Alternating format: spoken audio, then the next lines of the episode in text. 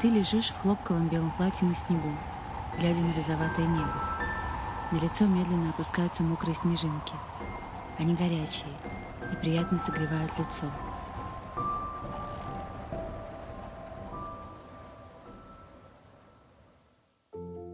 Вы когда-нибудь задавались вопросом, почему мы помним гениев, но часто забываем имена тех, кто был рядом и вдохновлял их на великие открытия? Подкаст «Музы» приглашает вас в иммерсивное путешествие в жизнь тех, кто нередко оставался в тени, но играл ключевую роль в становлении известных людей.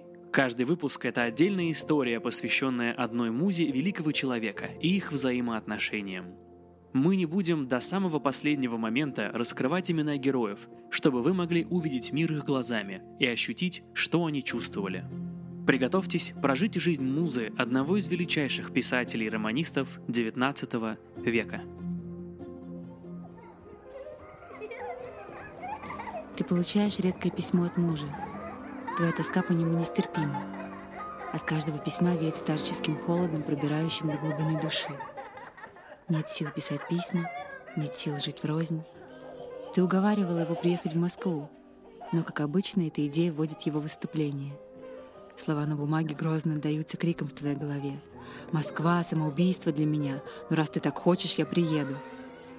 Ты уже не хочешь и готова терпеть разлуку, лишь бы не причинять ему боль. Сегодня гостят чудесные Масловы, Лиза Алсуфьева, Стахович и Горбунов. Играть на фортепиано не приходится. Какой бессмысленный вечер. Ты давно не молилась. С раннего утра ты идешь в церковь и проводишь там почти весь день. Горячо молишься, чтобы не согрешить самоубийством или местью. Молишься о смирении и исцелении твоей больной души. Исповедоваться приходится перед Богом, так как схимник Федор уже так старый дрябл, что уже не понимает твоих слов, только всклипывает и трясется. Ты шагаешь по мокрым улицам. Сегодня холодно, но снега мало. Пересекаешь площадь, как к тебе подскакивает цыганка. «Любит тебя блондин, да не смеет», — говорит она. Ты дама именитая, положение высокое, образованное, а он не твоей линии. Дай один рубль, привражу. Ты останавливаешься. Идя за мной, идя. Маривану все знают, свой дом. Привражу, будет любить как муж. На мгновение ты решаешься взять у нее приворот, но ловишь себя на этой жуткой мысли. Со страхом ты бежишь прочь через площадь. Приезжает муж. Вы со слезами бросаетесь обнимать друг друга — ты держишь его в объятиях, пылко целуешь и обещаешь служить, беречь и делать все для его счастья. Вы хорошо разговариваете. Спокойный и ласковый вечер.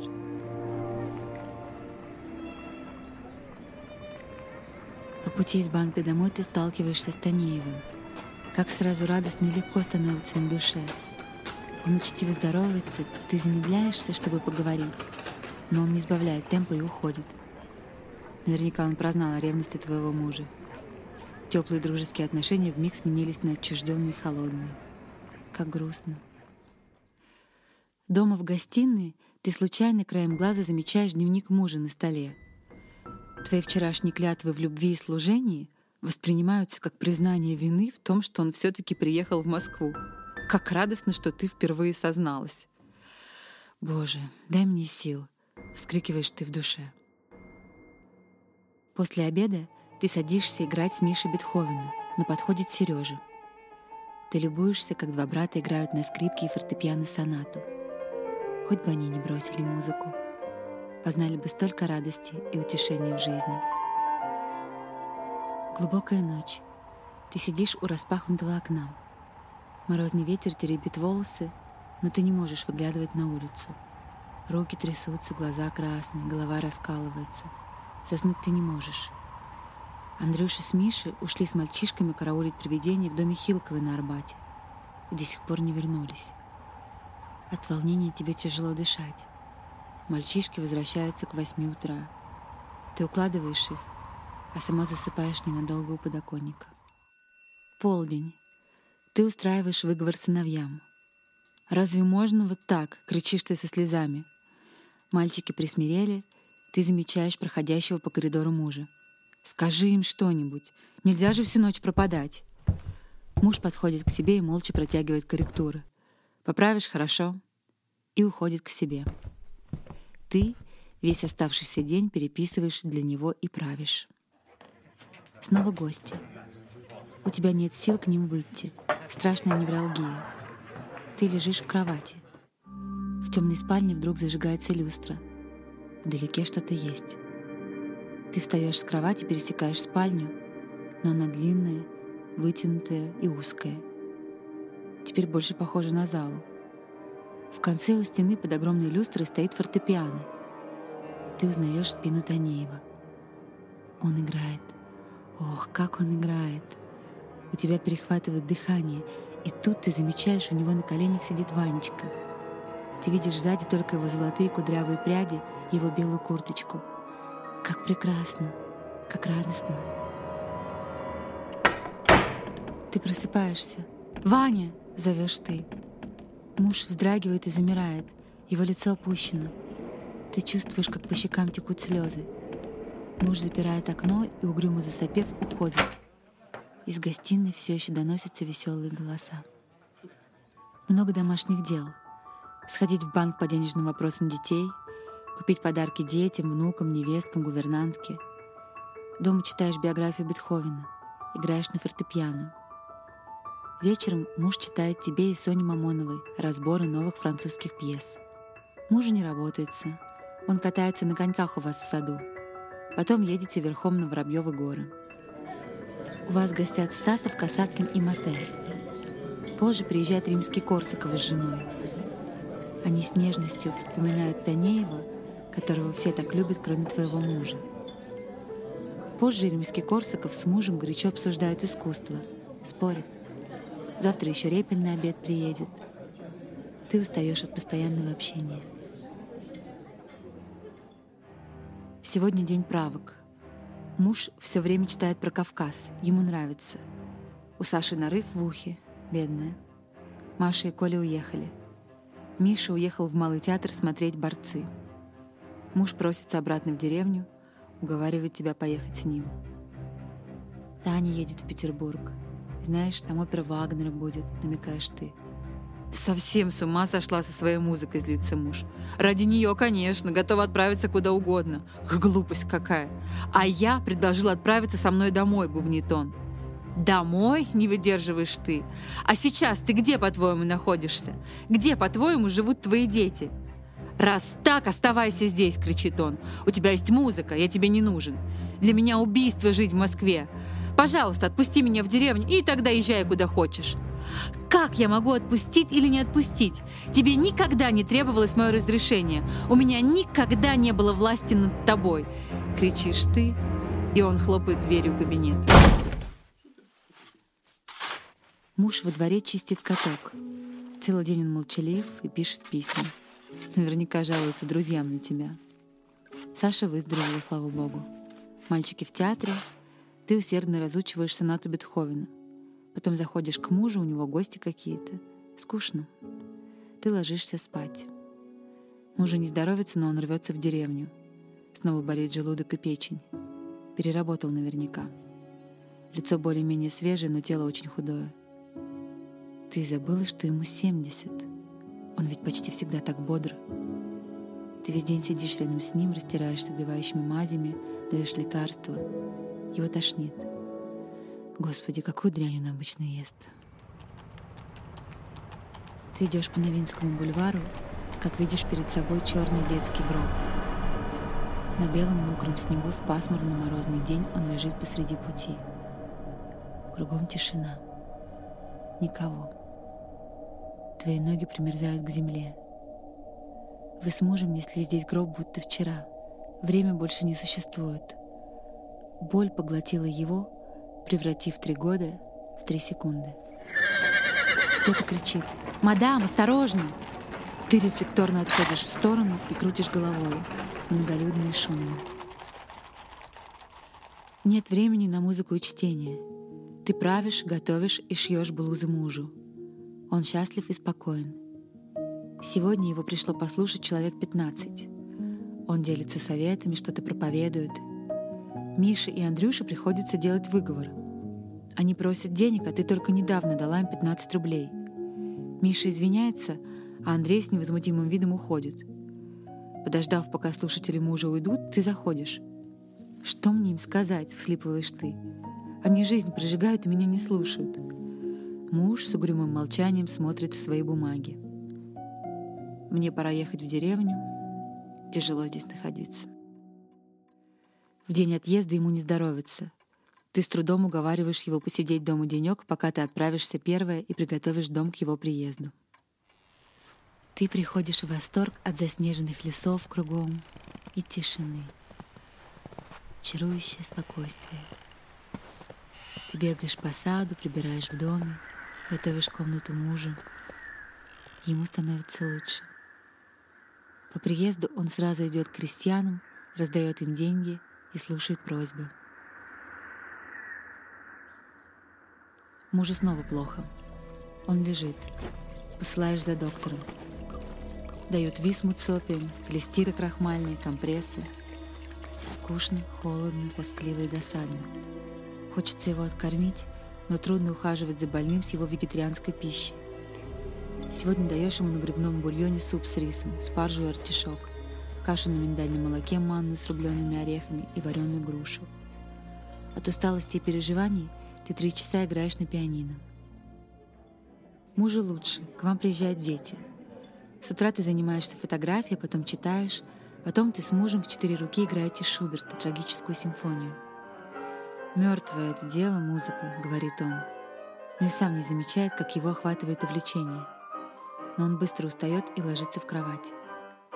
От Тани приходит письмо. Во второй раз она родила мертвого ребенка. Твоя бедная Таня. Она все больше привязывается к мужу, она вся в нем и совсем теряет себя. А взаимности мало. Но ей хорошо, и слава Богу. Мы, женщины, способны жить любовью даже без взаимности. Муж бодрый, ходит гулять, катается на коньках. Веселая резня вокруг. У тебя хорошее настроение. Ты кроишь, копируешь фотографии, наблюдаешь за мужем в саду, шьешь. За окном сильная метель, в доме тишина. Мужу снова плохо. Ты лежишь рядом с ним, слушаешь его сердце и дыхание. Третью ночь страх и волнение за него не дают тебе спать. Ты встаешь и подходишь к балкону. Метель стихла, за деревьями розовеет небо. Медленно опускается пушистый снег. Под твоими ногами скрипят половицы. «Ну, что такое?» — слышишь ты. Ты вздрагиваешь от неожиданности. «Прости!» — тихо начинаешь ты, но он тебя перебивает. «Спать мешаешь. Выйди». Ты выбегаешь из комнаты в чем есть, не можешь остановиться и бежишь дальше. Выбегаешь из дома на улицу, бежишь по хрустящему снегу в лес, пока не вязнешь в сугробах. Ты лежишь в хлопковом белом платье на снегу, глядя на розоватое небо. На лицо медленно опускаются мокрые снежинки. Они горячие и приятно согревают лицо. Вдруг ты чувствуешь странный запах. Что это? Он омерзителен, вызывает тошнотворное ощущение. Не может быть. Ты поворачиваешь голову. Кажется, это запах земли. Нет. От шороха ты приподнимаешься. Ты видишь мальчика. Его фигура пробегает среди деревьев. «Ваня!» — с трудом произносишь ты. Он бежит мимо тебя, радостно подбрасывая снег. Запах накатывает на тебя снова. Трупный запах. От ужаса ты закрываешь рот руками и сжимаешься. Из тебя вырывается мучительный стон. Ты поднимаешь голову. Вани нет. Конечно, нет. Но запах не исчезает. Нет, нет, здесь только сосны, снег и сосны. Ты не можешь больше сдерживаться, давишься слезами, трясешься от страха и воешь в ладони, крепко прижав их к рту.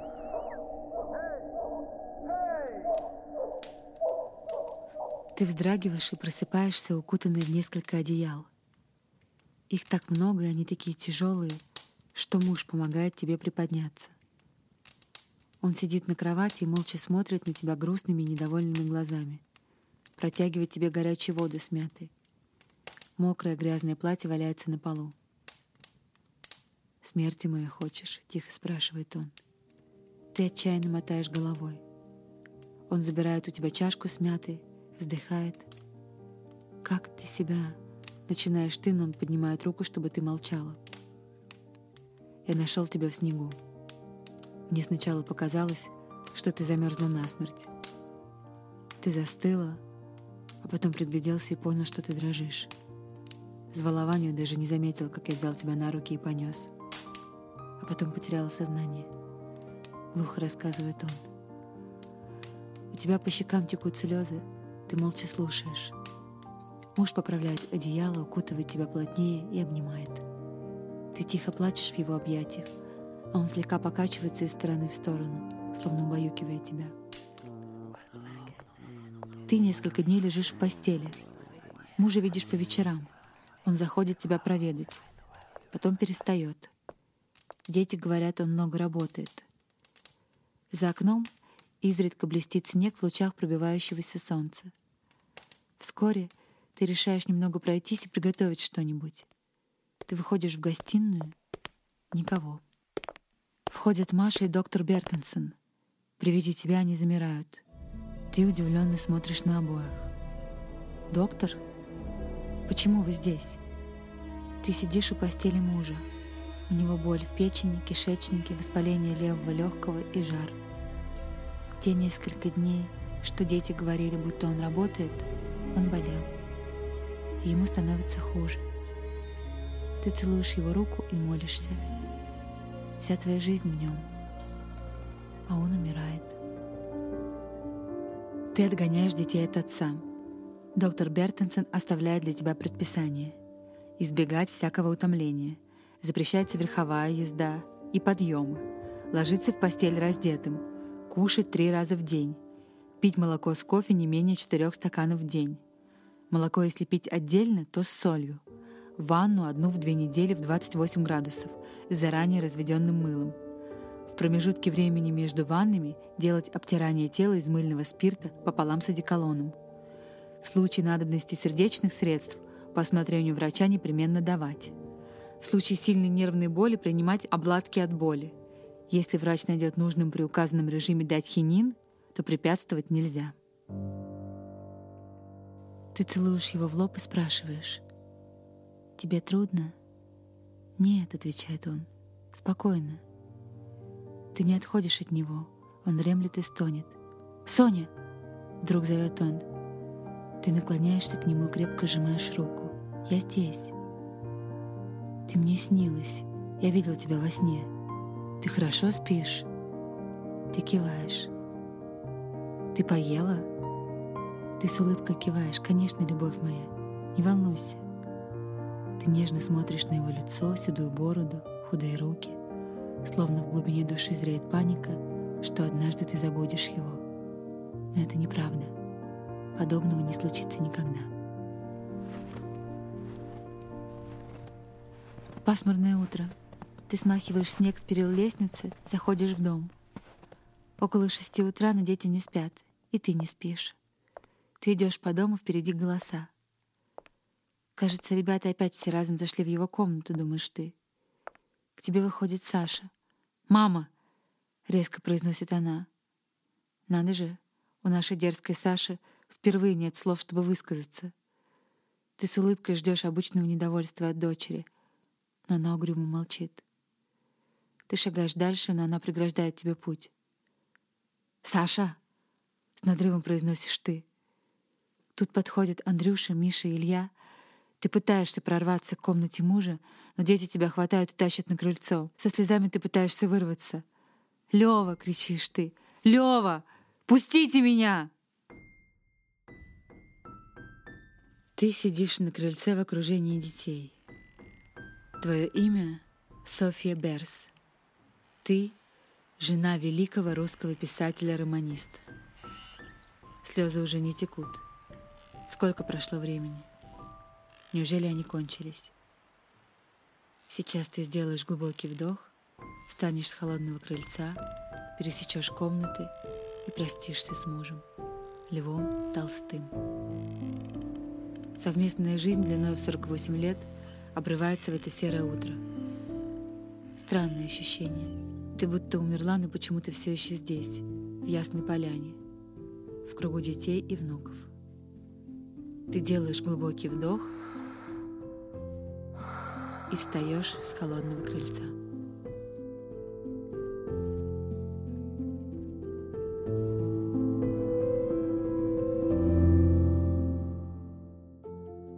Наш подкаст художественно-документальный. Мы работаем с дневниками и архивами того времени, но, конечно, доподлинно не можем утверждать, что те или иные события происходили именно так, как мы их описали. Над выпуском работали. Автор сценария – Наталья Лушина. Текст озвучивает Екатерина Дар. Звукорежиссер – Софья Алибаева.